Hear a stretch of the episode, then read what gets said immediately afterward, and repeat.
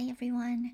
I just wanted to let you know that you can always reach me out on italki where I teach Japanese. Also, you can find me on Patreon where you can get um, transcripts and other episodes like this, or even more episodes actually. では、エピソードをお楽しみください。メルの Thinking Out Loud in Japanese Podcast いつも聞いてくれている人、ありがとうございます。 今日初めて聞いている人、ようこそ。はい、メルです。皆さん、お待たせいたしました。みんなが多分楽しみにしていたエピソードがやってきました。ちょっと大げさですね。はい、今日のトピックはテラハです。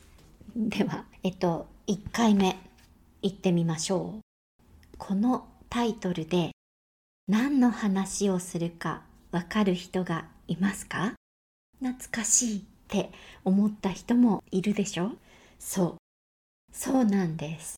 テラスハウスです。Boys and Girls in the City です。ごめんなさい。私この Boys and Girls in the City はちょっと日本語読みはできません。はい。ネットフリックスの一番最初のテラハです。この話をするのを楽しみにしていたんです。誰が出ていたか覚えていますか？最初の東京のテラハの中で誰が人気があるか知っていますか？というか誰がいいと思いますか？一番人気があるのはやっぱりハンさんです。みんなハンさん覚えていますね？はい。背も高いし、いいアドバイスができるし、自分のことだけじゃなくてみんなのことを考えています。そして頭もいいです。一つだけ良くないところはハンさん知っている人はわかりますね。一つだけ良くないところはタバコを吸うことだと思いませんか？タバコねみんなやっぱりタバコが良くないと言っていましたね。ハンさんがいいと思っている人の中で全員もうみんなタバコについてよく思っていません。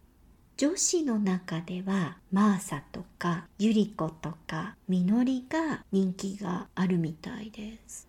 あとなっちゃんいましたね。なっちゃんは違う意味で人気があります。なっちゃんは怖いと思った人も多いでしょ？美咲が光に告白して振られてしまった後あの事件が起こりましたね。告白よりももっと大きな事件でした。ハンさんもカンカンに怒っていました。話がわかる人じゃないって言っていました。この話に今皆さんついてきていますか？覚えていますか？忘れちゃった人はまた見てからこのエピソードを聞いてみるといいかもしれないです。